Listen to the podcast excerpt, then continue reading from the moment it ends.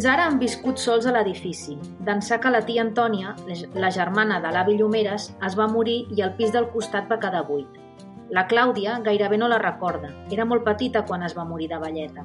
I els avis han trigat a decidir-se a llogar el pis, però finalment sembla que tindran veïns. Visca! El replà de baix és ple de caixes de totes les mides. N'hi ha moltes. La Clàudia es pregunta si tot allò cabrà al pis de la tia Antònia però fa uns mesos, quan el van buidar, recorda que el carrer va acabar ben ple d'andròmines i que els pares no paraven de repetir que era increïble tot el que havia anat acumulant la tia durant tota la seva vida. Així que aquelles caixes segur que hi cabran de sobres. Què hi deu haver a dins? L'únic que sap és que el llogater vivia a Barcelona i que ve al poble perquè necessita silenci i calma.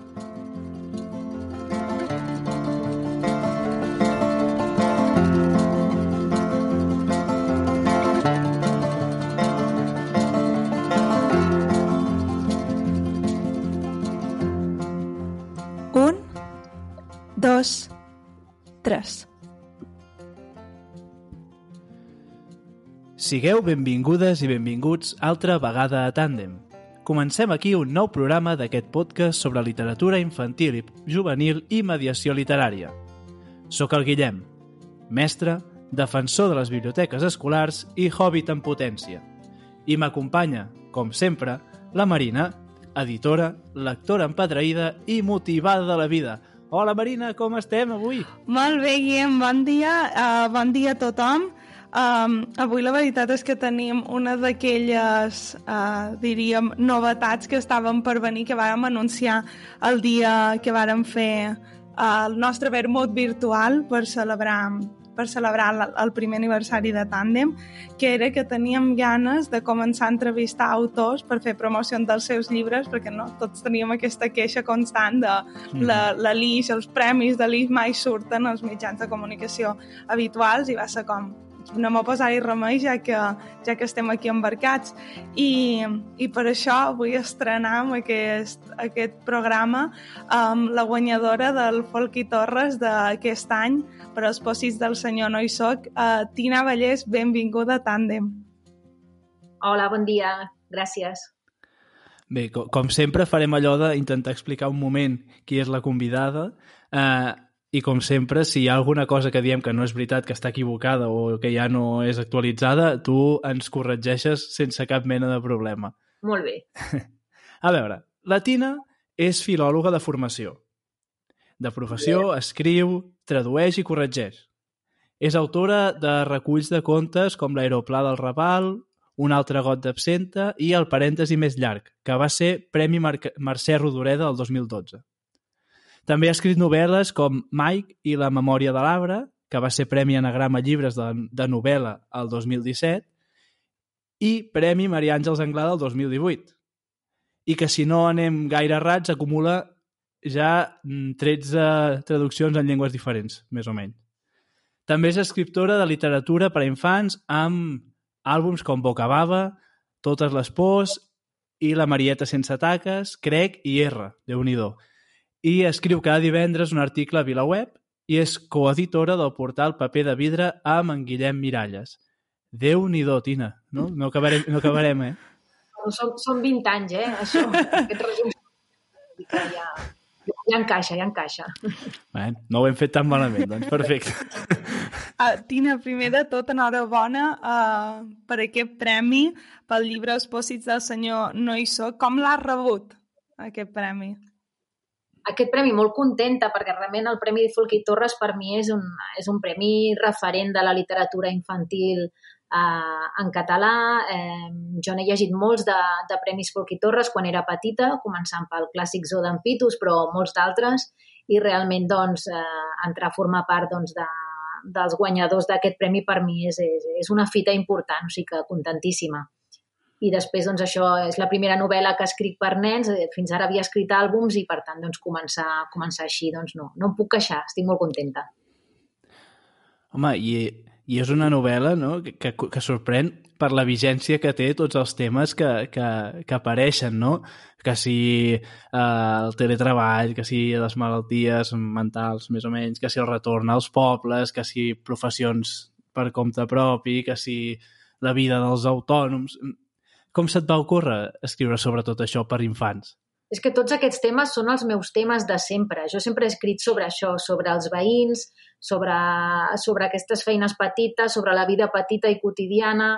Eh, el contrast entre poble i ciutat també és un tema que m'interessa moltíssim. I, i res, l'únic que he fet és combinar tots aquests temes que en la meva literatura adulta ja havien sortit en la mm. meva primera novel·la per nens, però són temes que jo ja els tenia. Sí que és veritat que quan... O sigui, és una idea que fa temps que arrossegava, la d'escriure alguna història sobre veïns, sobretot, eh, enfocada als nens, i, i quan vaig començar a pensar de, seriosament d'escriure-la ara la, la primavera passada, doncs sí que em vaig adonar que amb tot el que havia passat últim de, del confinament i, i tot, tot aquest canvi de, de vida que hem viscut a nivell mundial, doncs també mm. influïa bastant en, en com enfocar la història, però vaig voler fer-la atemporal i de fet no hi ha cap referència a això i, i aquesta història podria passar fa dos anys o espero que també d'aquí dos anys. Sí, crec que és una de les coses que s'agraeixen no? d'aquesta novel·la, que bé, pots pensar, no? Això, i reconeixem alguns elements del que han viscut aquests darrers mesos tots una mica a casa, alguns més que d'altres, però, però no, al final crec que tindrà la mateixa vigència d'aquí 20 anys per, per nens que no hagin viscut el, uh, la Covid-19 a, a casa seva. Però clar, la tasca de correctora, no? en aquest cas de corrector, aquest personatge, aquest veí, um, és una de les tasques dins tot el circuit editorial, uh, una de les tasques més necessàries per a uh, més invisibles no? del procés editorial.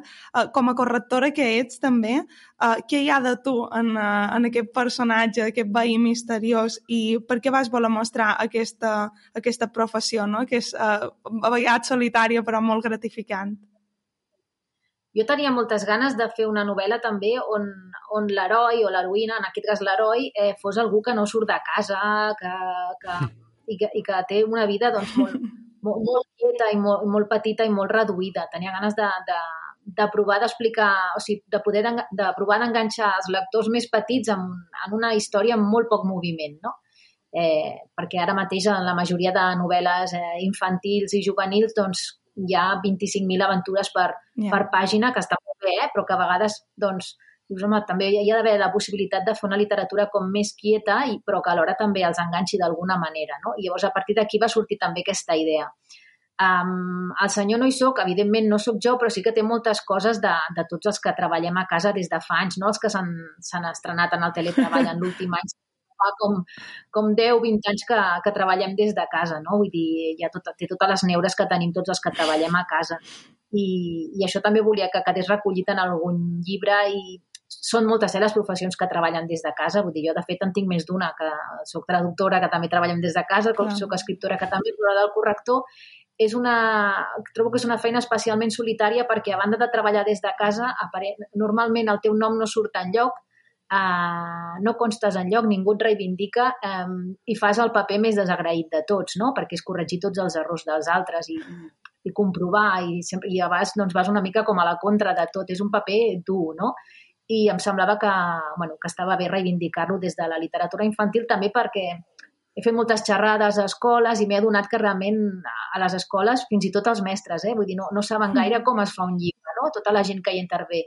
I quan els expliques que potser són com 20 persones les que fan un llibre i comences a explicar tot, tots els papers que hi ha des de l'autor fins a l'impressor, parlant pel llibre, passant pel llibreter, pel bibliotecari, pel distribuïdor, etc doncs t'adones que realment hi ha molt desconeixement d'això i, i bueno, si des de la literatura, evidentment, posant per damunt de tot explicar una història, però pots introduir una mica altres professions i explicar una mica doncs, com es fan els llibres, doncs jo encantada d'intentar-ho. Que bé. Mm.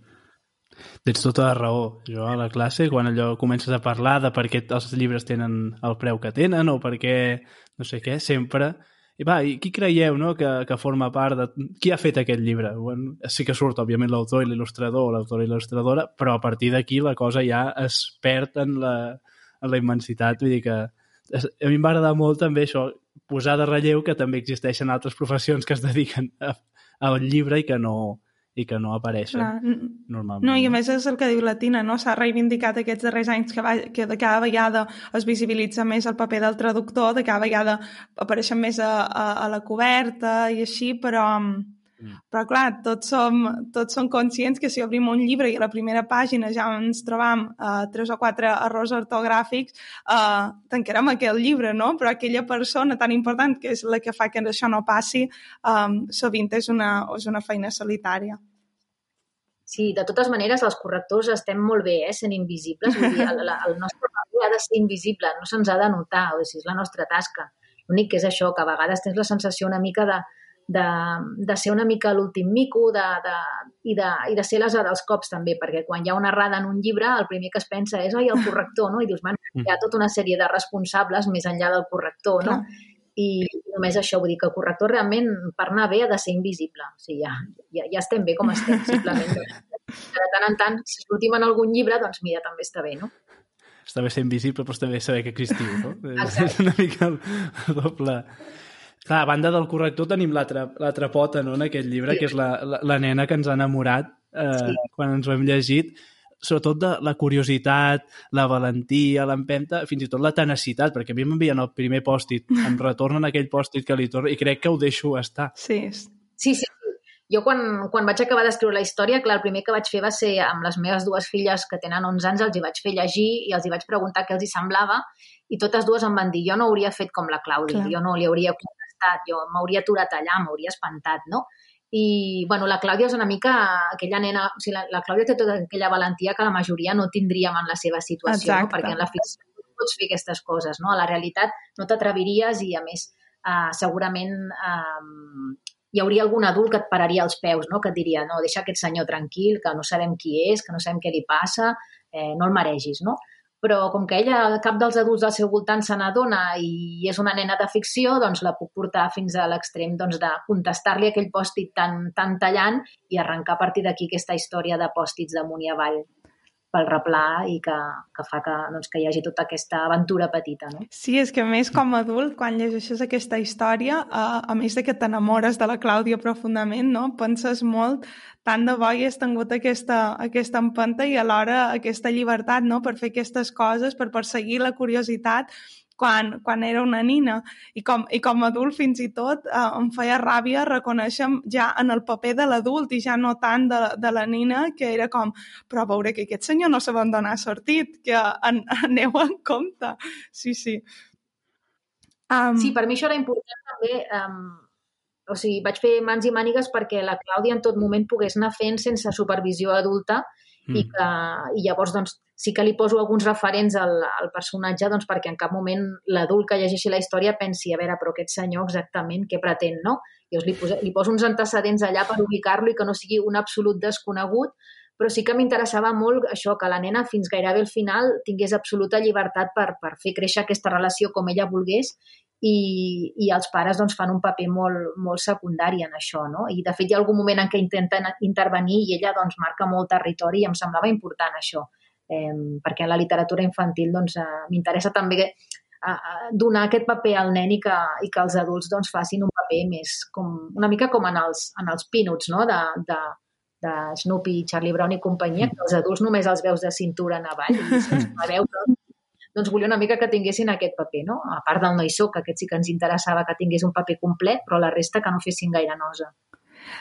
Oi, és una nena molt responsable, perquè 15 dies abans ja està pensant en una feina que li han posat a l'escola. Com a mestre, a mi això no em passa gaire sovint. Eh? Jo s'hi poso 15 dies i... Bueno, perquè aquesta feina que li han encarregat li agrada molt. No, no, és que em va agradar perquè pensar, realment n'hi ha que ho fan i que a 15 dies estan passant, però vaig pensar, ostres, això és, té una, una connotació molt responsable, però que ja té molta relació també amb, amb com és el personatge, no? De, sí. Deixeu-me que jo ho faig, tranquils, no? Pues és una mica això el mateix. Sí.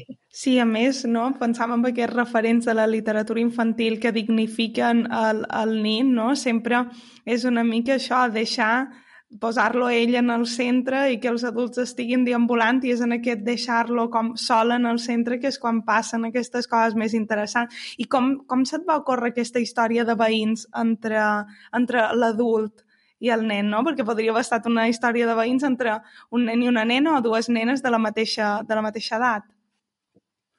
No ho sé, uh, exactament no sé en quin moment se'm va acudir posar-hi posar, un, un senyor adult a la, a la porta del costat, no, no, no en tinc gaire clar, perquè és una idea que tenia apuntada de feia molt de temps i, i només tenia el tema de les notetes i la nena i el senyor i no sabia massa què.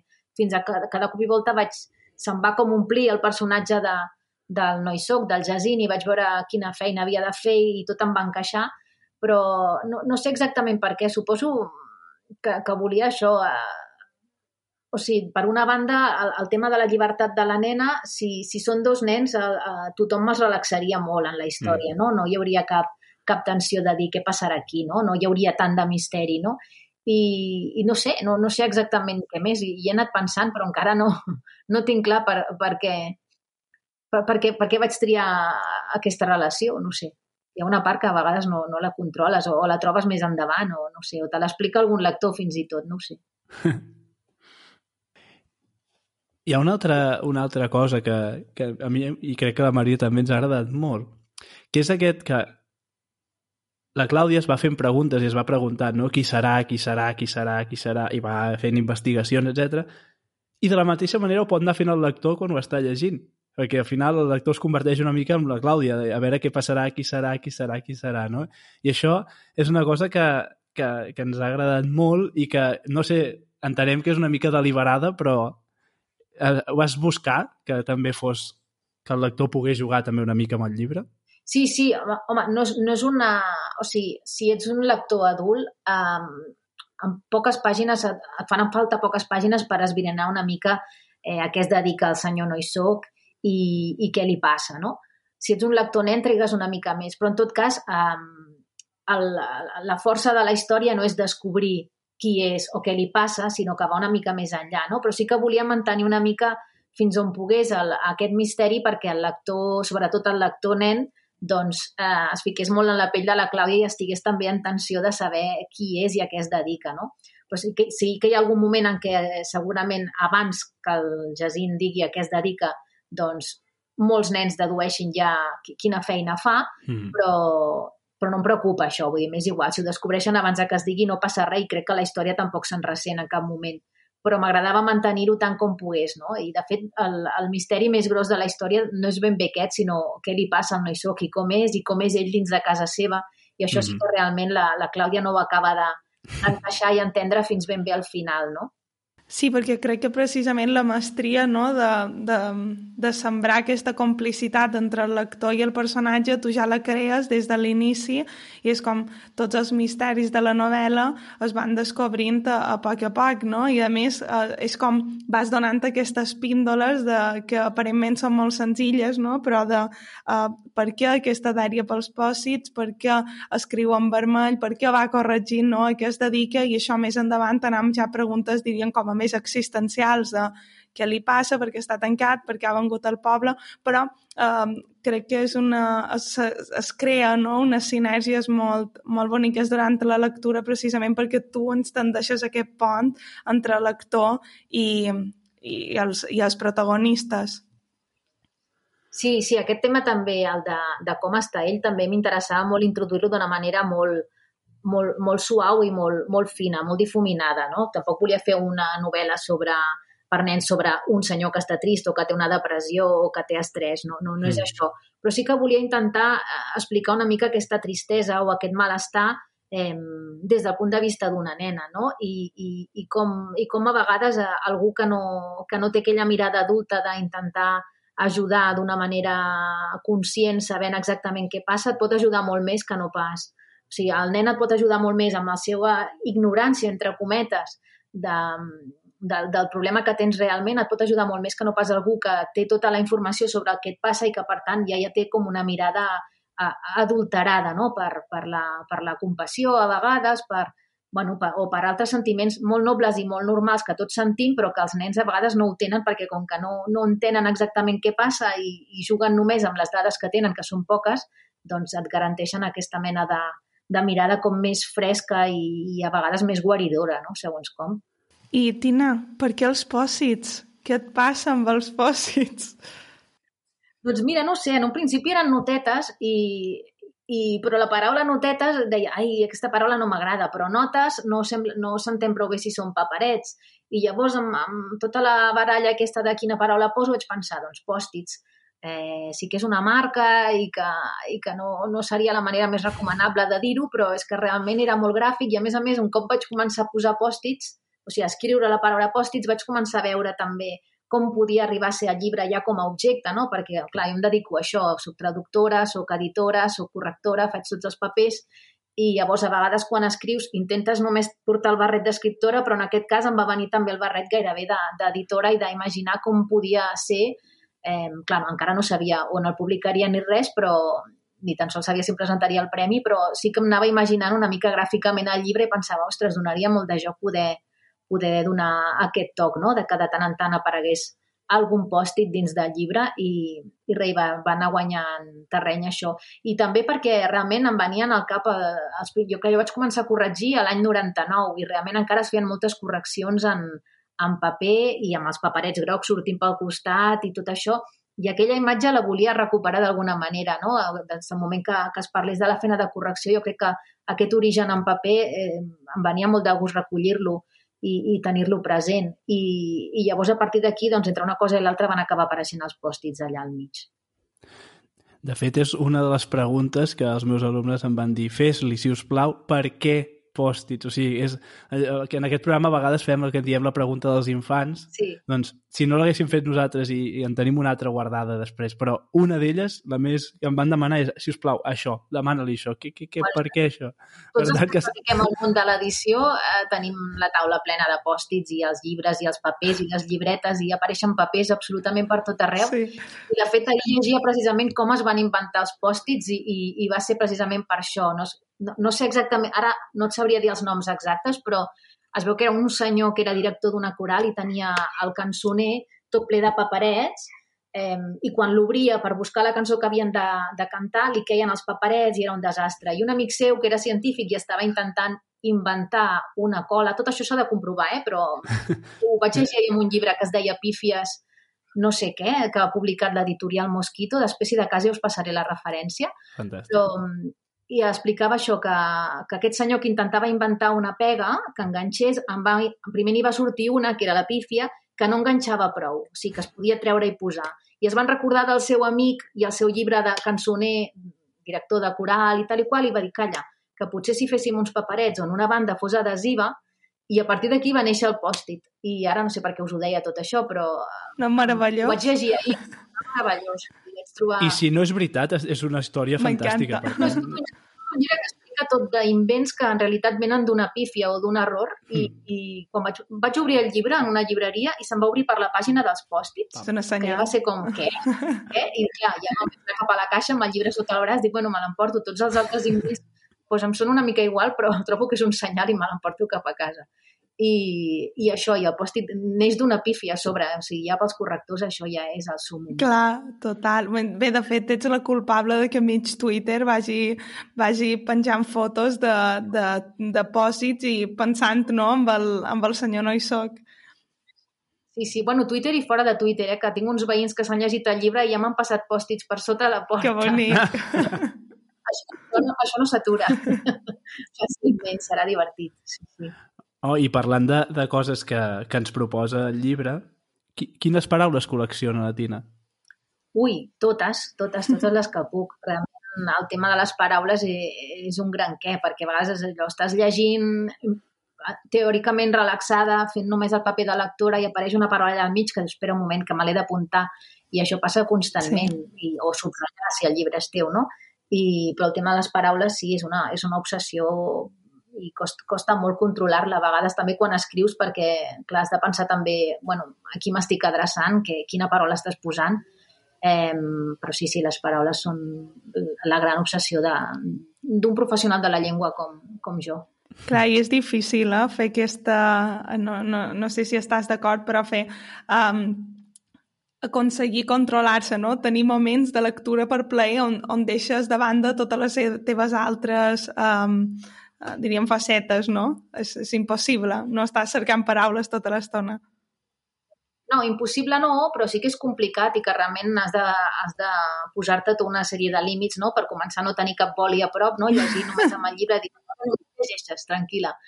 Però, però sí, s'aconsegueix, però sí que costa, sí. De fet, també és difícil escriure traient-te tots els altres barrets, eh? a vegades, sí. vull dir, que jo procuro treure'm sempre perquè si no seria un desastre escrivint, no? perquè està pendent de la norma, de, de la llengua, de... i no, primer és escriure i després si de cas ja passarà a la tina correctora i farà una revisada després, després, però primer toca escriure i prou, no? I, mm, Tina, tu que també ets escriptora per adults i, i sabem que amb això estem obrint una mica un meló, però parlen del tracte, de com ho veus, no? de com vius l'experiència de publicar un llibre quan és per infants. Ens consta que vas reivindicar una mica aquesta qüestió uh, ja uh, a l'acte de premis de, bé, a l'acte de premis del Premi Folk i Torres en el teu discurs, però com ho estàs vivint tot això? Sí, bueno, és una cosa que ja fa anys que, que constato perquè a part d'autora de, de literatura infantil amb els àlbums que havia fet abans, eh, també en soc correctora i traductora i treballo per molts segils de literatura infantil i és una cosa que, que veig sovint als mitjans, no? que realment ara, per exemple, que s'acosta Sant Jordi, doncs tot, tot són entrevistes i, i, i notícies i novetats i la literatura infantil sempre eh, si apareix, acaba apareixent en un especial on surten tots els títols de cop i, i es destaquen els tres de sempre, que casualment sempre hi ha, amb tot el carinyo, eh, però un àlbum sobre Sant Jordi que dius, vols dir que cal tornar-lo a destacar, encara que sigui un àlbum diferent del de l'any passat, potser podríem destacar una altra cosa.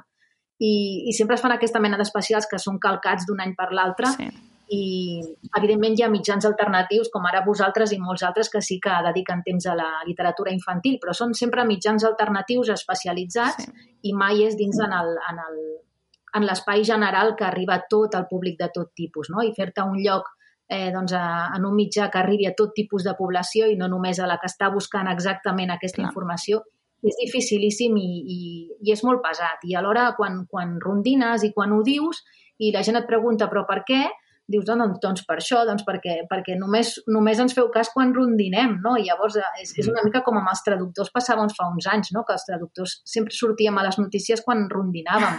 I ara que ja comencem a sortir doncs, a, a les portades i que se'ns reconeix i que hi ha gent que compra traduccions, a vegades més que no pas la, la, la novel·la sí. en si, sinó que diu, compro aquest llibre perquè l'ha traduït tal persona, no? Però això fa uns anys no passava i ens passàvem el dia, teníem la fama aquesta, doncs, els traductors de, de rondinar. Doncs jo crec que ara aquesta fama la tenim eh, els autors de literatura infantil i juvenil i sap greu, però és que jo recordo el dia de l'entrega de premis al sortir em va venir un periodista i em va dir què s'ha de fer? Perquè clar, jo vaig dir la literatura infantil no és una literatura de segona divisió. No? I diu, què s'ha de fer perquè no ho sigui? Dic, doncs que en parleu als mitjans com en parleu de l'adulta. O sigui, que, que en parleu exactament igual. I, i ja està, i no va haver-hi segona pregunta. Oh, yeah. I, clar, dius, doncs molt bé, doncs clar. queda demostrat un cop més, no? Amb tot el carinyo, si aquest periodista està escoltant aquest podcast, que, no, que ho dubto moltíssim, sí, eh? Però no bé. crec. És una cosa personal, és, és un símptoma de, de, dels mitjans en general i que és molt difícil de canviar. I, de fet, mm. quan, quan publiques per nens et diuen, val, sí, però quan publicaràs una altra cosa per adults? No? I dius, val, que això no val, no val el mateix, no? Doncs jo trobo que sí, o que fins i tot més, segons com, no? Perquè tots els lectors comencen llegint literatura infantil, en principi, no? Sí, completament. Sí, sí. I si és de qualitat com el llibre que has fet, doncs encara millor. Sí, al final... Ah. Després arriben més enllà els llibres que potser no, no caldria que arribessin. Exacte. Quan a infants i joves. Clar, perquè sempre que es fan aquesta mena d'especials que us deia, es destaquen les coses que, que per entendre'ns, els departaments de màrqueting s'han preocupat de posar destacades a, a primera fila a totes les llibreries i tal, però no s'escolta la gent que s'està llegint aquests llibres, no? I llavors quan passa, passa el de sempre, que sempre es destaquen el mateix tipus de títols, que estan bé que hi siguin i han de ser, vull dir, tot, com en la literatura adulta hi ha de tot, però que sempre siguin aquest tipus de títols els que, els que reben més, més ressò quan realment tampoc el necessiten, Clar. Eh, una cosa que ens hauríem de fer mirar. Sí, perquè al final s'evidencia una cosa que ja hem rondinat precisament moltes vegades en aquest podcast, que quan eh, la literatura infantil i juvenil aconsegueix apareixen als mitjans és per fer bàsicament una llista de la compra, no? perquè no, no, li, no interessa la literatura infantil i juvenil per la seva qualitat, eh, sinó perquè ven no? perquè arriba Sant Jordi i Nadal i és un, és un gènere no? que sabem que, que es vendrà molt i, i això, fem la llista de la compra però no peces ressenyant llibres, entrevistant autors, que hi ha obres molt bones. Sí, sí, sí. El que passa sempre es destaca això, la, el que jo en dic en, entre cometes, eh, autoajuda infantil, no? aquesta mena de llibre que parla d'emocions, de, que parla de com deixar de fer-se pipí a sobre o com no sé què, llibres que són com, com el com deixar de fumar pels adults, doncs com deixar el bolquer per nens. O sigui que dius mm, que són uns llibres que jo no dic que no hi hagin de ser, des del punt de vista empresarial doncs no, no, no els discutiré, però clar, si estem parlant des de les pàgines de cultura d'un diari o des de la secció de cultura d'un mitjà de comunicació que sigui, doncs potser que ens fixem en la literatura, en la literatura i no en, en aquesta mena de, de peces, no? Totalment. És, és el de sempre. Tinc la sensació d'estar repetint. Però bé... És el de sempre, però és com farem tantes vegades com calgui, perquè Exacte. fa falta, fa falta fer aquest canvi de... Perquè més penso que en la literatura adulta fa uns anys també passava una mica això, que costava molt de, de, de parlar, per exemple, de contes. Jo, jo, clar, jo vinc de molts marges, no? Vinc del marge de la correcció de la traducció, vinc del marge dels contes, de la lectura infantil, i sempre és allò, escrius contes i et diuen, val, però quan la novel·la? No? Això ja ho hem trencat una mica, no? I ara doncs, es valoren molt els llibres de contes i, i gent que fins ara doncs, no s'atrevia a llegir contes per motius X, ara s'hi atreveixen, no? I, i se'n parla als mitjans i, i llibres de contes poden arribar a sortir entre els 10 més venuts, cosa que ja és al·lucinant doncs potser la propera llança que hem de trencar és aquesta, no? la, de, la literatura infantil. No sé, a veure si ho aconseguim. Perfecte. Guillem, ho anirem provant. introdueix la teva secció o vols, vols preguntar-li alguna cosa més a la Tina? Jo crec que ja podríem anar Perfecte. cap a la secció, no? Perfecte. Doncs eh, el que t'ha dit el, el Guillem, ell fa, ell notifica als seus alumnes quina persona entrevistarem i fan la, la pregunta dels infants, a veure què, què tenen preparat. La, la pregunta bàsica era la dels pòstits, per tant aquesta ja l'hem donat, i després vam parlar sobretot de, de, la, de la feina d'un corrector o d'una correctora, i d'aquí t'he de dir que tinc un minut i mig gravat de preguntes. Clar, no podem fer-les totes. Vale. Eh, però de totes les que van dir, eh, n'hi ha dues que es van repetir una mica. Llavors, anem, va, intento fusionar-les i així ja... La qüestió és... Eh, un, et saps totes les paraules del món? Que aquesta anava també, et saps totes les paraules amb accents del món? Que això té una mica. I l'altra és, eh, utilitzes el Google Traductor?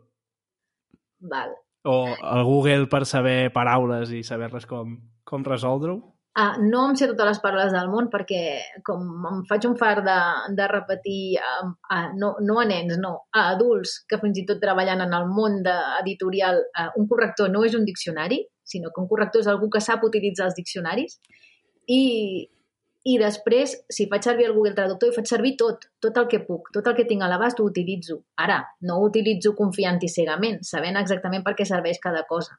Aleshores, el Google Traductor serveix per moltes coses. Per exemple, eh, per entendre coses en altres idiomes així d'una manera ràpida. No? A vegades a, a mi m'arriben per, per, per la memòria de l'arbre que s'ha traduït a tants idiomes, a vegades m'arriben missatges de lectors, no sé, de Turquia i m'escriuen en turc.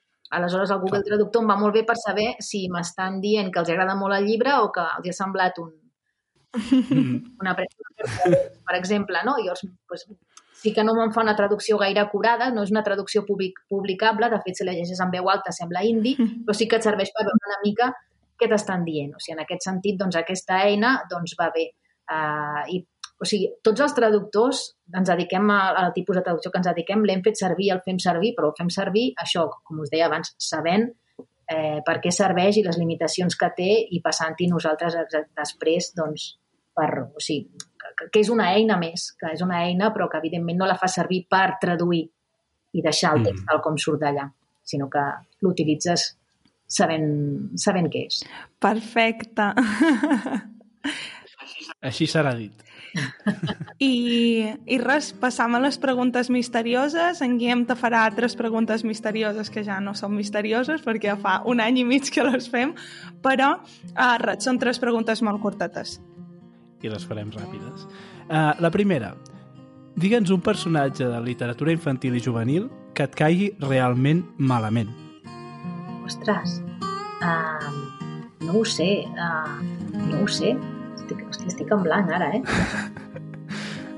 Et puc fer la segona i, des... i si et ve Sí. el cap a la primera, doncs endavant. La La segona és, si poguessis oblidar un llibre per tornar-lo a llegir com si fos la primera vegada, encara que no sigui literatura infantil i juvenil, pot ser de qualsevol, quin triaries?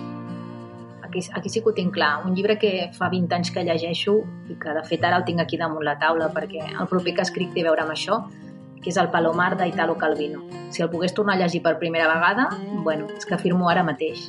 Perfecte. Sí, sí, sí. La primera encara la deixem en blanc. Em sembla pel final perquè Va. davant el segon pla. I la última, i de fet has de completar la frase. Diu, qui llegeix Es distreu. i qui corregeix? Uf, doncs té mal de cap, té mal de cap. Fenomenal. I el personatge... No ho sé, jo, a mi em fan molta ràbia en general tots els dolents dels contes clàssics. Um, realment les bruixes, els llops, així utilitzats com a personatges dolents, uh, realment sempre m'han fet ràbia. I m'agraden els contes que els agafen i els converteixen, no? O t'expliquen per què són dolents més aviat, no? No cal que es tornin bons, però entendre per què són així, doncs la veritat és que està bé investigar això. Perfecte. Tina, moltes gràcies per, per acompanyar-nos aquesta estoneta i per poder xerrar d'aquest llibre i gràcies per escriure'l. Ens ho hem passat Exacte. molt, molt bé llegint-lo. Moltes gràcies a vosaltres. I animem a tothom a que el llegeixi i, a que, i sobretot a que el llegeixin els, els infants, que és per ells, diguéssim, no? Eh, com a adults el gaudireu, però crec que els infants també el poden gaudir moltíssim. O sigui que Perfecte. Gràcies. Moltes gràcies, Tina. Que vagi molt bé. Igualment.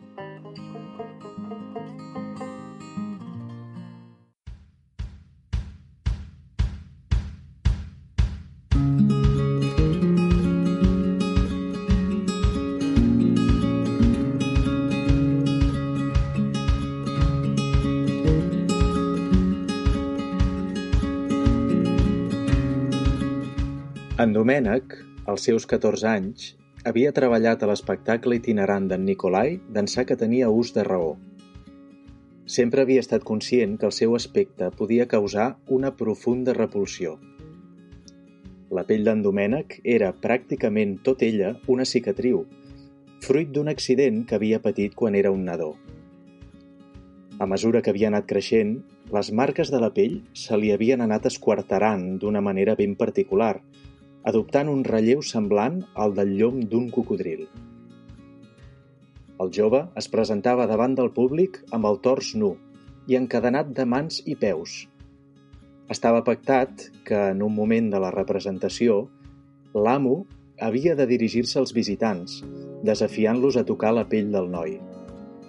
Quan apareixia algun galifardeu prou valent disposat a arriscar-s'hi, en Domènec sabia que era l'hora de grunyir com una bèstia i de fer veure que intentava mossegar la mà que se li acostava. Quantes vegades havia hagut de reprimir-se per no fer-ho de debò?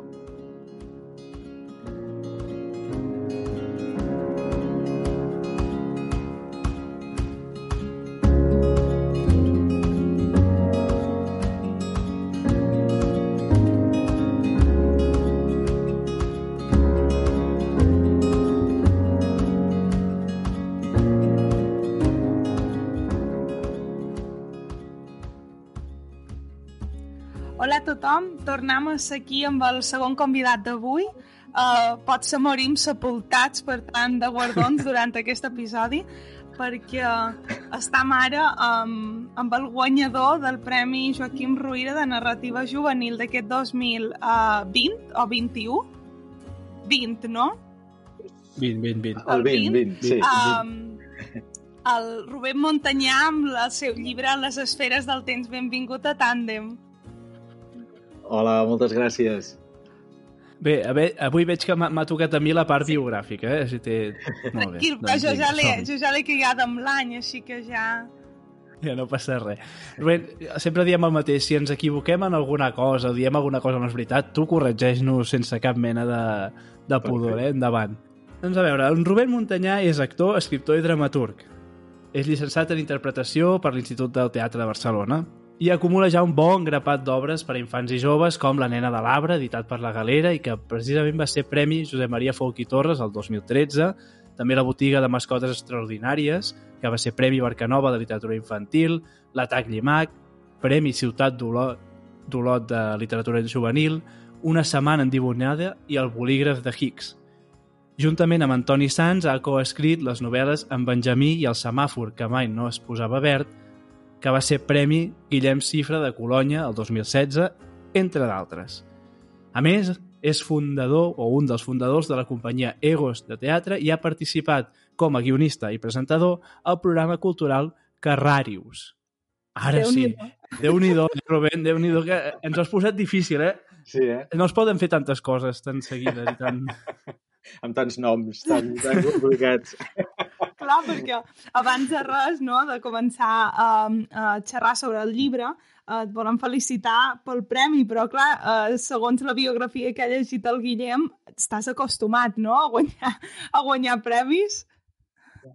Home, això no, no t'acostumes mai, sempre és un, una, una sorpresa i una alegria quan arriba i tant. Crec. Però sí, sí, en tinc, en tinc algun. Com, sí, sí. com l'has rebut, aquest?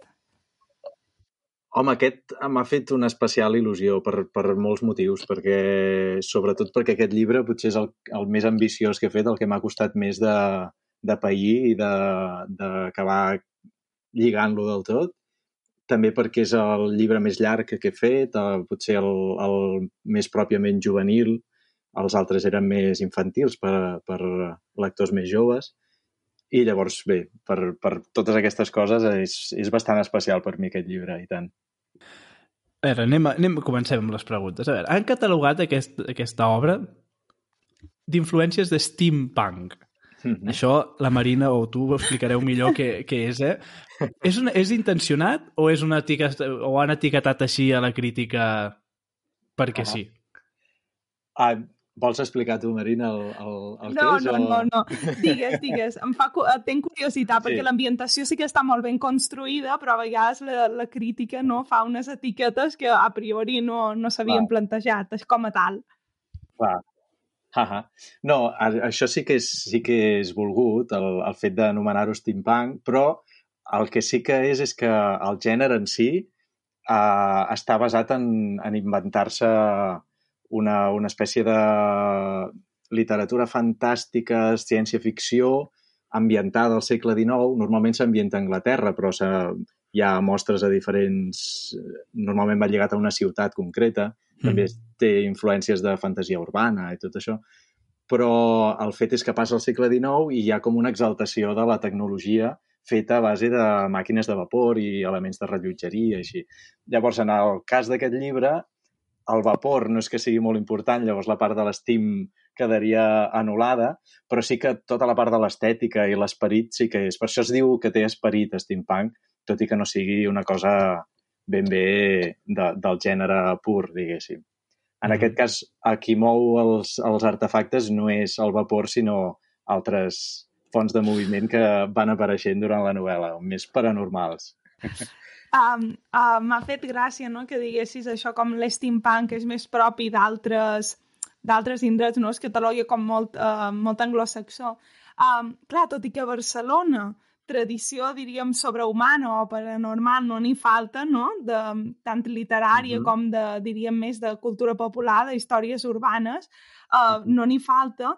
Um, és cert que el gènere fantàstic, sobretot um, juvenil, no? tendeix molt um, ambientar-se, diríem, en no llocs, no? En, en llocs fora del món, uh -huh. o, uh, què sé jo, en llocs més de tradició nòrdica o anglosaxons tal vegada, perquè um, grans novel·les que tots tenim al cap no? i que ens venen al cap de, de la uh -huh. literatura fantàstica s'han ambientat en aquells llocs i sí que és vera que la literatura juvenil neix molt de fenòmens editorials no? que després es van com influenciant entre ells. Uh, per què vas decidir ambientar-ho a Barcelona i a l'any uh, 1888, no? que a més és el context aquest de l'Exposició Universal de Barcelona, que va ser una data molt rellevant per, per la ciutat amb això que deies d'ambientar-ho a llocs de fora o a llocs inventats, a mi la ciutat de Barcelona és un lloc que m'inspira moltíssim i moltes de les meves novel·les o apareix Barcelona anomenada o tenen lloc a Barcelona, a vegades no es diu obertament, però mm -hmm. moltes d'elles tenen referències de, de la ciutat perquè m'agrada molt això que us deia també de la, de la fantasia urbana, per exemple, i llavors el fet d'ambientar-ho en una ciutat que conec i que té tanta història, tantes capes de fantàstiques de folklore i de coses que s'han anat acumulant, doncs sempre és un material que m'agrada moltíssim recórrer. I una altra cosa que a mi m'agrada molt és pensar que les coses que escric, per fantàstiques que siguin, eh, puguin ser reals, puguin estar ambientades en un, en un lloc molt reconeixible i compensar, diguéssim, la, la volada de la història amb tocar molt de peus a terra. I si és històric, doncs documentar-ho molt concretament, que, que puguis pensar que va ser possible totes aquestes coses que et vas trobant a la novel·la. Llavors, per això, per mi és molt important ambientar-ho en un lloc que conegui molt i que sigui, com en aquest cas, Barcelona. Home, sí, és molt xulo quan ho llegeixes anar-te trobant personatges que, que reconeixes i que dius, ostres, que aquest sí. existi de veritat, no? Sí, que, que és una, una cosa molt positiva de, del llibre i que t'ajuda a...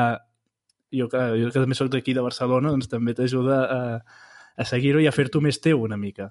Clar. Sí, sí, fins sí, i tot sí. pensam des del punt de vista no, de, de la mediació, que aquí és una cosa que tractam molt i que ens consta que la gent que ens escolta, no, la majoria són mediadors, um, clar, és un carmel, no? Tots els llibres que te permeten estirar fils, també fins i tot pensam, si, si ho dic, volguéssim dur a l'aula, no? De poder estar, estirar segons -hmm. qui uh, aquest fils que fan que, que es creï molt material fora de la novel·la, no? Vas estirant a, eh, a partir uh -huh. de la novel·la cap a la història real o cap a, a aquests camins que, que ens va duient i això crec que sempre, sempre és molt ric, no? Enriqueix molt l'experiència de lectura. Uh -huh. Sí, sí, sí, fins i tot podria donar-se la possibilitat de fer un itinerari pels llocs que, que passa la novel·la, imaginar-se més molts dels que apareixen estan pràcticament iguals avui en dia. Sí que ja trobaràs semàfors i, i cotxes, però que és l'ambientació, de seguida t'hi pots transportar uh, al moment que hi arribes. Eh, mira, no és mala idea, això de la ruta, que nosaltres ens liam ràpid. Anem a seguir. D'on va aparèixer, com va sortir la idea de les esferes del temps? D'on ha aparegut aquesta fantàstica idea i després com s'ha anat desenvolupant? Doncs per mi és, és una mica com un homenatge a la literatura de ciència-ficció del segle XIX, en general. Llavors, una mica també agafo molts elements que podrien ser elements comuns o elements tòpics d'aquest tipus de literatura i el que faig és barrejar-los tots. Hi ha moltíssims referents al llarg de, de la història i també referents de literatura gòtica en general, de literatura de terror fins i tot. Pots veure-hi petites picades d'ullet de coses sobrenaturals que podrien recordar-te vampirs o podrien recordar-te mm. gòlems o zombis o hi ha com una barreja de tot aquest caldo de cultiu de tot de coses que a mi m'agradaria trobar quan llegeixo una novel·la i a més les he ficat totes. Potser les que t'agradaria trobar amb 10 novel·les les he embotit aquí, que és part de la, la, la idea de, de fer que hi hagués un, un accés de, de referents d'aquest estil i fer com un homenatge a aquest tipus de literatura. I després perquè l'època m'interessa molt el, el fet d'aquesta època de descobriments, de, que Occident acabava de descobrir les piràmides, les mòmies, eh, s'explorava a l'Àfrica, s'exploraven els pols, i es creia realment que la ciència podia aconseguir-ho tot i que fins a punts pràcticament fantàstics. I aquest punt de que se, es barregi la ciència amb, amb la fantasia és una cosa que m'interessa molt.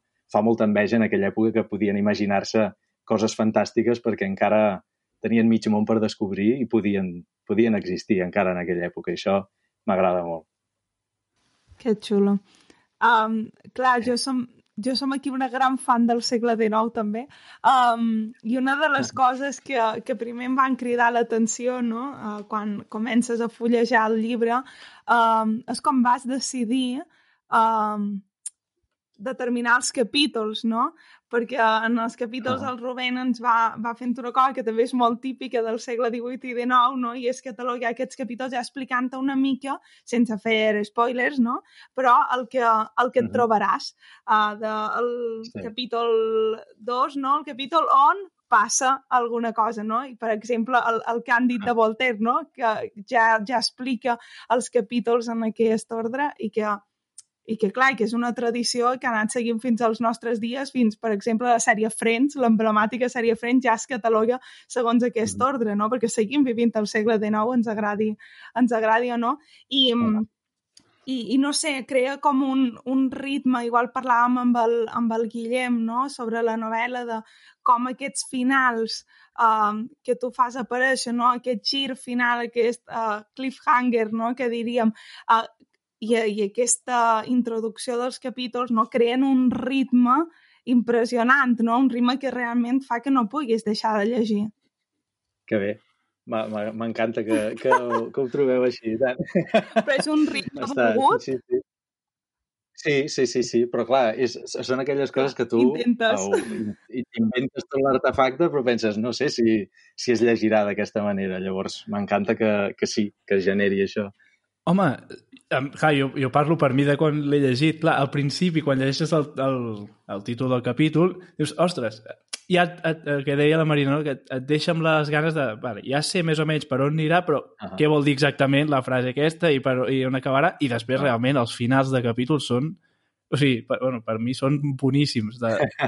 He de seguir perquè m'ho han deixat en un moment clavadíssim. Això em passava quan llegia el senyor Martin amb el Joc de Trons i així, uh -huh. pues, m'ha passat també en aquest. O sigui que... que no. Clar, perquè al final, al segle XIX, no, que s'inventa, bueno, es posa de, de, de moda, no?, aquesta literatura per entregues, aquesta literatura folletona, és que mm. això lliga molt amb la tendència literària actual, no?, de venim de Netflix i les sèries i, i necessitam aquest mm. ritme, no?, que un capítol acompanyi l'altre, sigui, sí, ho has, ho has aconseguit, Rubén, i crec que és un encert quan, quan ens dirigim, no?, cap a un públic uh, juvenil, que crec que tots els lectors agraïm um, això, però, però crec que és un, un públic que ho espera especialment.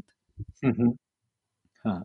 I una, una cosa que intentava també era que sempre hi hagués camins oberts, que hi hagués com una història principal que no s'acabava de resoldre, però sí que hi ha petits enigmes o petites qüestions que es van resolent a més curt termini. Llavors vas combinant d'aquesta manera també per, per augmentar la precipitació de tot plegat.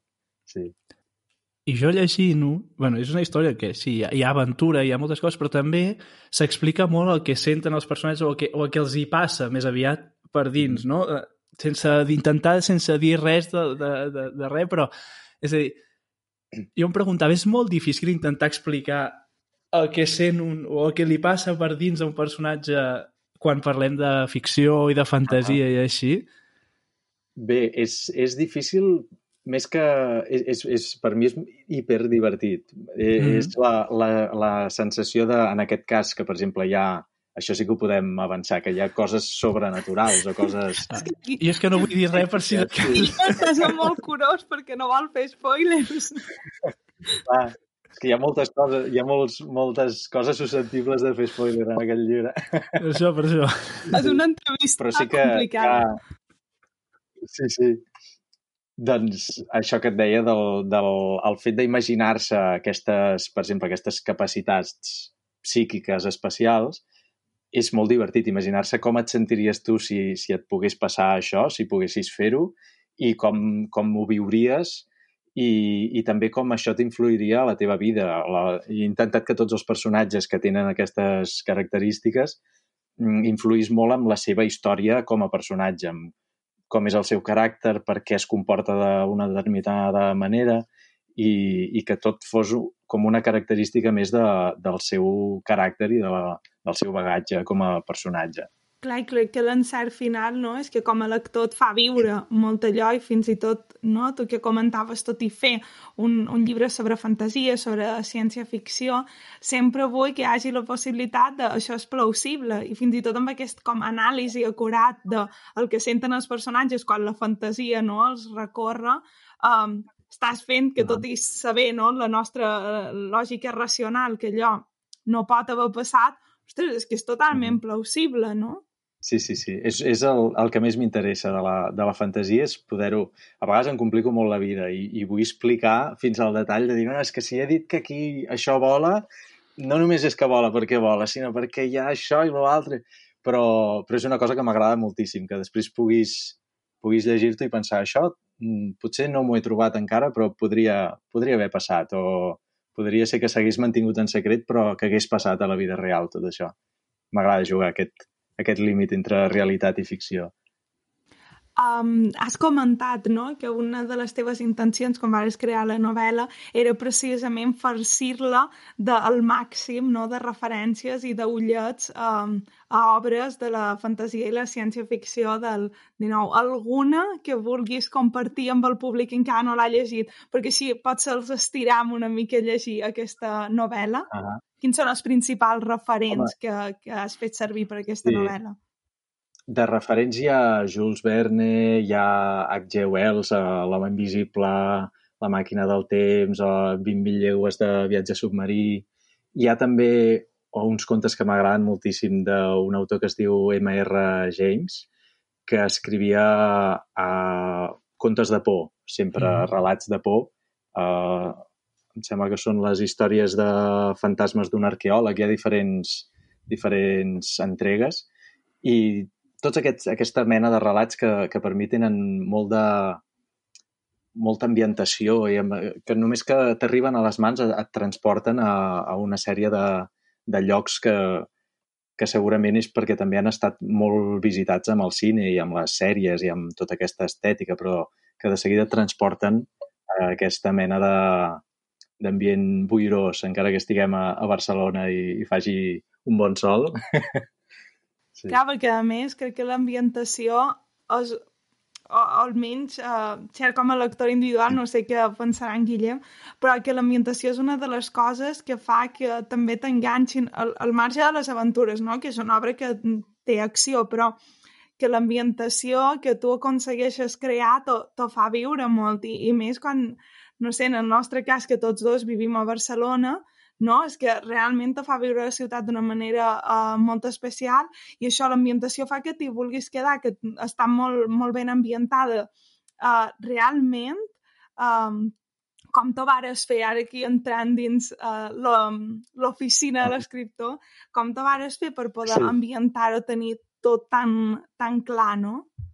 Veure aquell espai uh -huh. dins del teu cap tan clar per poder-ho traslladar al lector. Primer vaig estar bastants anys recollint informació... Clar, aquest, el procés d'aquest llibre ha sigut molt llarg. Jo no havia mm. fet mai res històric. Llavors em feia molt de respecte. I primer respecte i, i por al moment de, de posar-m'hi. Llavors per això vaig estar-me documentant molt a uh, publicacions de l'època, llibres de l'època, sobre l'època en general i sobre Barcelona concretament, l'exposició universal, tot això. Els transports, els, com era la, la manera de, de vestir-se, les monedes, eh, tot el, per intentar-me crear aquest, aquest viatge en el temps que has de fer per escriure una, una novel·la històrica. I després també, aprofitant que jo sóc de Badalona, però a Barcelona hi vaig pràcticament cada dia, eh, doncs visitant els llocs en persona i, i acabant de polir les coses una mica de dir, mira, aquest capítol passa aquí, doncs vaig a donar una volta per aquí, aviam si hi ha alguna cosa, que, algun detall que em, que em crida l'atenció i el puc uh, incloure en aquest text que potser ja tinc el capítol més o menys escrit, però puc ficar-li algun detallet més que li acabi de donar realisme. Precisament quan estava redactant era durant el confinament, llavors no vaig poder, en, en la primera redacció, estar passejant pe, pels espais concrets, però després sí. Així que em van deixar sortir de casa, va ser de les primeres coses que vaig fer. Clar, i de... Per tant, Ai, perdona, digues, digues, Marina. És que oh, m'enrotllo no, com una persiana, perdó. Um, però a més, no, després de tants mesos tancats, allò també va ser com veure-ho amb uns ulls sí. completament nous. Perquè... Clar, clar. I era, per mi també va ser una manera de, de, de volar, tot i estar tancat a casa, de viatjar a Barcelona okay. i de viatjar a nou temps i tant. Per tant, és una obra que realment ha demanat molta recerca històrica i recerca fantàstica, no? O sigui, com les, dos, les sí. dues bandes, perquè clar, no, sí, sí, si volies sí. posar-hi tot el que ja has posat, diguéssim, havies de també, clar. per l'altra banda fantàstica, també havies de recollir informació. Sí, sí, sí. Una part és més, ja més collita pròpia, ja, també hi ha inspiració, però t'has de tu inventar la teva pel·lícula, mm -hmm. i l'altra sí que has de ser més curós de dir no ficar la pota, sempre hi pot haver coses. Jo sempre penso que com que és un, una, una novel·la on la fantasia té molt de pes i una mica fins i tot la, les realitats paral·leles podrien tenir-hi cabuda, sempre penso, mira, en, en el món aquest que m'he inventat jo, va ser d'aquesta manera. Si hi ha algun petit error, sempre ens podem salvar. um, sí, i a més d'aquesta ambientació, no? una de les coses quan amb en Guillem varen quedar um, per xerrar de la nostra lectura va sorgir el tema de la llengua no? Una altra d'aquestes uh -huh. investigacions, que més el llibre de la Tina també té un element no? de, en pos de la llengua, de que és conservar paraules amb, la, amb aquestes notetes, no?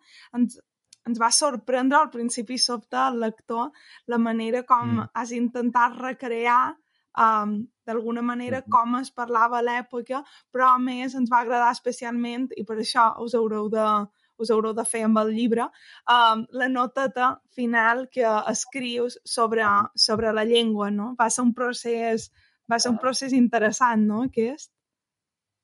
Sí, sí, sí, és de les coses que em van fer gaudir més, uh, fer una primera versió moderna dels diàlegs i després intentar-los anar envellint i envellint buscant aquestes expressions, aquests, aquestes incorreccions també, de, perquè era un català uh, prenormatiu i llavors doncs hi havia barbarismes, castellanismes, tot un, un poti-poti que feien que la llengua sigui molt, molt rica i molt Clar. característica. I ja que hi ha documents, hi ha llibres de l'època on veus clarament com s'expressaven, en part per aconseguir que aquesta credibilitat i aquest realisme per compensar la fantasia, m'agradava que els personatges realment parlessin com a l'època i que tu realment fos com si estiguessis allà uh, amb ells uh, l'any 1888. Que curiós. Guillem, no sé si li vols demanar alguna cosa més de la novel·la o passam a les seccions, que ja... Potser li podíem demanar de la novel·la, no sé, però en general, de el fet de publicar, aquí a vegades parlem no, de la situació sí. de la literatura infantil i juvenil i de com, com ho veiem, i clar, tenir un autor d'aquí de juvenil i de veure, i demanar-te l'opinió sobre com veus el món aquest de la literatura juvenil, si la Tina abans es queixava una mica de, de la poca, del poc ressò que a vegades té aquest tipus de literatura. O sempre. De parlar més d'infantil. O sempre, sí. sí. Tu també ho veus de la mateixa manera, que falta encara donar un passet més en, endavant amb tot això? Sí, sí, sí. La veritat és que sí. Jo, clar, sempre a casa meva, per exemple, ho hem vist molt diferent perquè vinc d'una família d'il·lustradors on pràcticament jo des de petit he vist el meu pare i els me les meves germanes grans, tot i ser adults, llegir mm, literatura juvenil, llegir contes il·lustrats. Clar, jo veia mon pare, uh, jo era petit, mon pare de 40 anys llegint còmics, llegint uh, contes per nens, ben mm -hmm. bé, i era com una cosa que, que no en tenia gaire aquesta separació que fa tant la gent de dir, no, això no, no puc llegir perquè no és per la meva edat, ja se m'ha passat. O això, al revés també, nens que, que no llegeixen segons què, perquè diuen, no, això encara no em toca i no ho entendré, però hi ha un, alguna cosa que sempre eh, es transmet, encara que no entenguis una cosa o que, o que sigui inicialment pensada per una altra edat. Realment és més que una separació per edat, són gèneres diferents i les coses que t'aporta una novel·la adreçada a públic, a lector juvenil o infantil, sempre són, tenen un matís diferent i no només és per l'edat, sinó perquè tenen una, una altra ànima i crec que és una cosa que no tens per què perdre-te-la. Llavors sí, penso que s'hauria de uh, recolzar més perquè sempre és el, el sector que una mica queda més oblidat. Ja, ja queda oblidat el fet de, de la literatura en general dins de, de, la, de la cultura, però la infantil i juvenil molt més, i tant. I se m'ha acudit un altre, Marina, si Sí, sí, tant. Sí. Ara, escoltant-lo... Ara sí que fa carrerilla, tu. No, perquè és, un, és una història en què ja apareixen bastants personatges eh, diversos.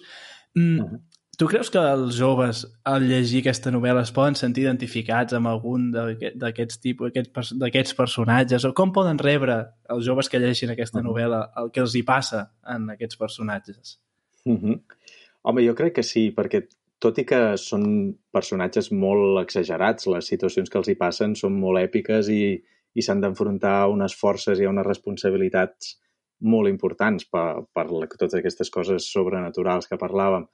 Però sí que hi ha, hi ha molts elements on tu et pots sentir identificat, com el fet de, de sentir-se diferent, el fet de, de no acceptar-se tal com ets o d'estar equivocat amb tu mateix i fins que no uh, ets capaç tu d'assumir realment el que ets, no te n'adones que hi ha coses que potser et semblaven que eren defectes i més que res eren, eren característiques teves o fins i tot capacitats teves que vistes des d'una altra perspectiva poden ser mm, superpoders, per què no dir-ho, no? O característiques que et fan realment únic i no, no pitjor, sinó únic. Mm -hmm. Llavors, sí, jo crec que molts d'aquests personatges tenen aquesta doble vessant de, de diferència i d'acceptació. Mm -hmm. I de què fas quan, quan et coneixes, si, si ho fas servir uh, d'una manera bona o si et deixes enganyar o si et passes a, al bàndol dels dolents.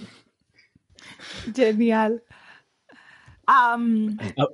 Escolta, Marina, Sí. ara em sembla que t'he de presentar Ah, jo, clar, perquè en sí. aquesta secció... Ja, ja, sí. És que normalment fem la pregunta dels infants, això quan, Ah. quan fem programa normal, però clar, aquí veiem que potser tenia més lògica fer la pregunta dels joves. Jo en diré així, no sé si Ah. és el que... Llavors demanem a algun jove, eh, jo que tinc la sort de tenir nens més petits, els hi pregunto quan això, i llavors la Marina ha pogut trobar algun jove per allà perdut i Oh.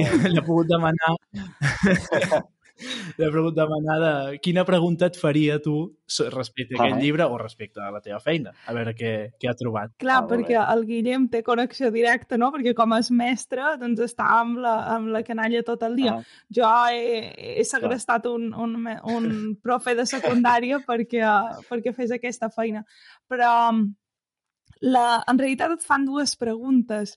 Una té més a veure, diríem, en per què vols escriure per literatura juvenil, no? I no literatura per persones de la teva edat, uh, si és que existeix aquesta distinció, aquí ja podríem entrar aquí. I la segona pregunta, um, si a tu t'agradava llegir quan eres jove, no? Que és la, la gran pregunta. Si llegies molt o, o eres d'aquests que varen abandonar la lectura aquells, aquells anys decisius?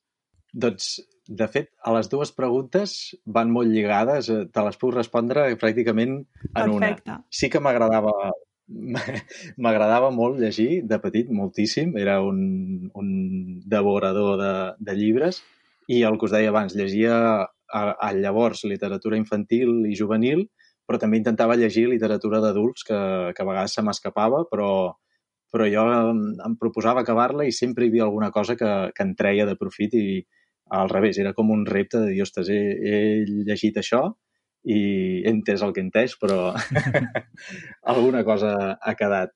I tant m'agradava que realment els llibres que vaig llegir en aquella època, vaig tenir la sort de llegir-ne molts i em van marcar moltíssim. Amb els... Recordo que els vivia d'una manera que després d'adult mm, difícilment els pots viure de la, amb la mateixa intensitat. Completament. És, és, és trist que et passi, però realment, clar, cada vegada les vivències eh, van, van passant i les coses no, no les absorbeixes de la Mhm. mateixa manera o no, no hi creus d'una manera tan, tan cega. Llavors, el fet d'escriure per joves el que em fa pensar és poder col·laborar amb, amb que altres persones tinguin a, aquesta sensació. I si pot ser amb un llibre meu, doncs encara millor que millor, perquè són llibres que realment els recordes tota la vida i la sensació aquesta que et van produir quan els vas llegir això de nen o de jove, com que no es pot repetir, inten intento que, que sigui un llibre meu el que produeixi aquesta sensació en els joves d'avui en dia, diguéssim. Quina meravella resposta.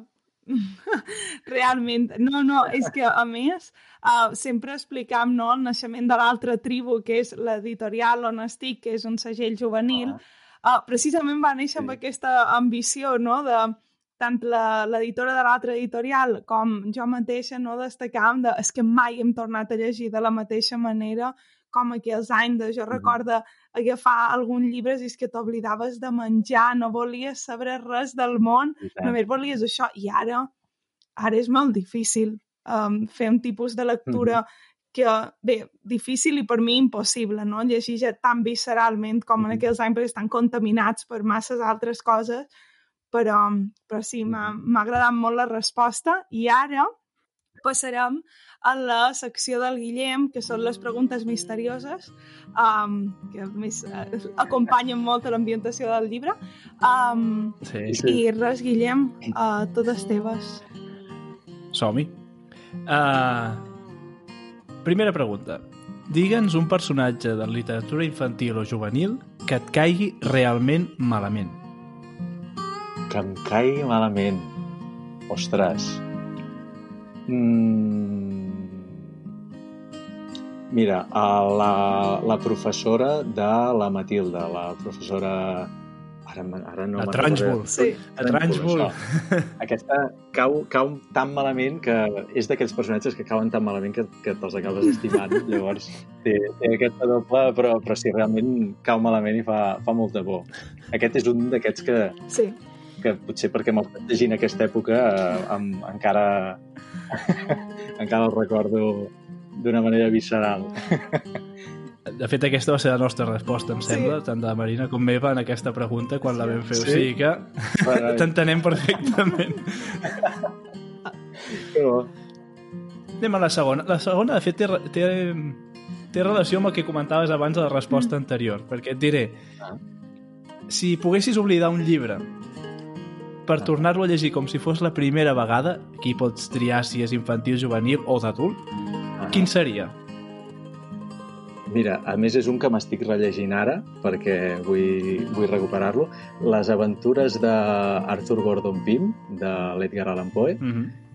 Aquest és que em va, em va agafar, em, em va sorprendre moltíssim per, per moltes coses. Mm, No sé ben bé què em va passar amb aquest llibre, però vaig flipar-lo d'una manera que no sé després si, si quan el recomano a la gent, si, si a l'altra gent li fa aquesta sensació, però realment a mi em va sacsejar moltíssim.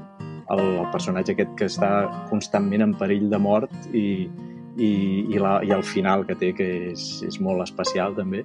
Llavors, és un llibre que recomano també quan faig visites a, als instituts, per exemple, i m'agradaria, m'agradaria tornar a tenir aquesta sensació. No passa, clar. No, no és exactament el mateix, però, però s'hi apropa, s'hi apropa. En llibres com aquest s'hi apropa. Fantàstic. I ja anem a l'última. De fet no és una pregunta, és completa la frase. Ah. Qui llegeix Viu més. i qui escriu? Viu i, i crea. És que, és que hi, ha, hi ha un... És, és realment és que per, per això escrius, perquè quan, quan t'agrada tant el, el que llegeixes has de formar part d'allò, has, de, has de crear tu també les teves, els teus punts de vista i els teus mons i és, és realment és la sort de, dels que escrivim. Home, i si són mons com els que hi ha en aquest llibre de les esferes del temps, eh, estem encantats de que, de que escriguis, eh, t'hem de dir. Perfecte, Rubén, moltes, moltes gràcies um, per acompanyar-nos. Ha estat un gust tenir-te a Tàndem i, i res, recomanam la, la lectura de- d'aquest llibre que el doneu als vostres adolescents i, i res, ens escoltam d'aquí dues setmanes. Moltes gràcies. Adéu. Adéu.